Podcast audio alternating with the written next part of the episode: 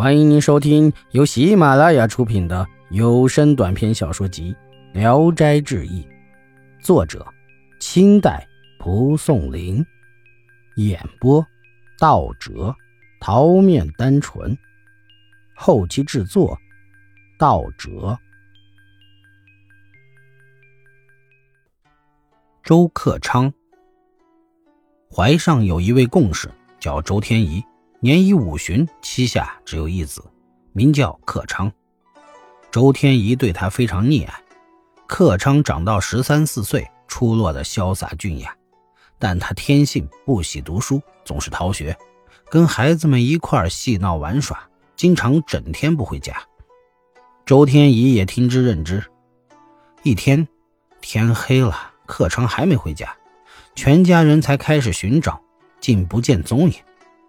周天仪夫妇嚎啕大哭，几乎痛不欲生。过了一年多，克昌忽然自己回来了，说：“我被道士迷了去，信没被害。正巧他外出，我才逃回来了。”周天仪喜出望外，也不加追问。此后再让克昌读书，只觉得他比原来聪明了好几倍。过了一年，克昌文思大进，继而又参加了府学考试。于是成了名士，世家大族都争着向他许亲，克昌都不乐意。赵进士有一个女儿很有姿色，周天仪硬是为儿子强娶过来。媳妇进门，夫妻二人调笑甚欢，但克昌总是独宿，似乎从未沾染过妻子。第二年，克昌考中举人，周天仪越加感到欣慰。但自己渐渐衰老，天天盼望着抱孙子，所以暗示克昌这件大事。克昌却漠然置之，似乎不懂。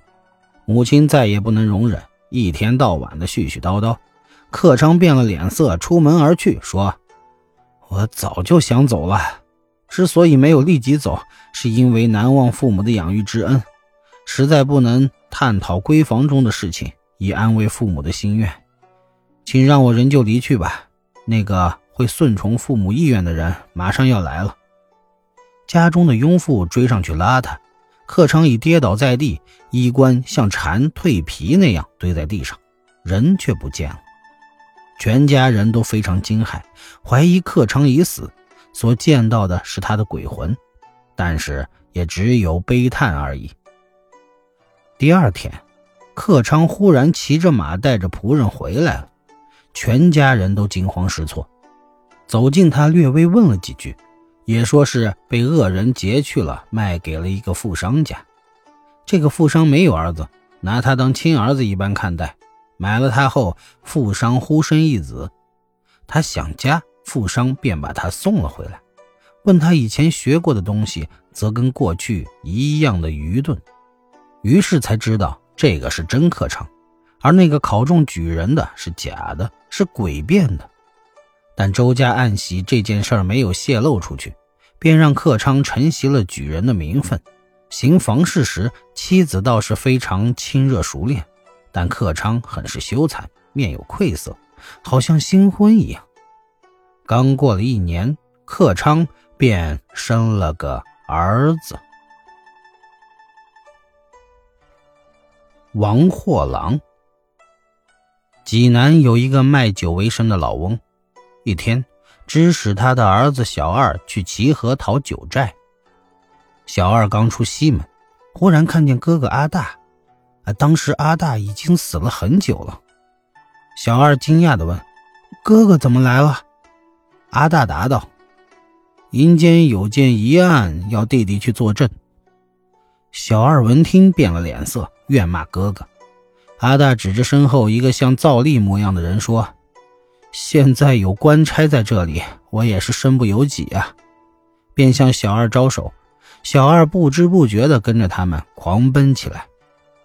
跑了一夜，他们来到了泰山脚下，忽然看见一座衙门，刚要进去，里面很多人一涌而出。那个像赵丽模样的人问：“事情怎么样了？”其中一人回答。不用再进去了，已经结了。赵丽听说，便释放了小二，让他回家。阿大担心弟弟没有盘缠，赵丽考虑了很久，就领着小二走了。走出二三十里路，进入了一座村庄，来到一家屋檐下，赵丽嘱咐小二说：“这家如果有人出来，你就让他送你回家；如果不肯，就说是王货郎说的。”说完便走了。小二立即人事不知，僵死在地上。天亮后。这家主人出来，见有个人死在门外，十分惊骇。守候了一会儿，小二逐渐的苏醒过来。主人把他扶进家中，又喂了点饮食。小二方才说出自己的家乡，要求主人送他回家。主人为难，小二便按照例交代的那样说了。主人一听，惊吓万分，急忙租了匹毛驴送小二回去。到家后。小二拿了钱给他，他不接受，问他原因也不说。道别后，自己就走了。本集演播到此结束，谢谢大家的收听。喜欢请点赞、评论、订阅一下。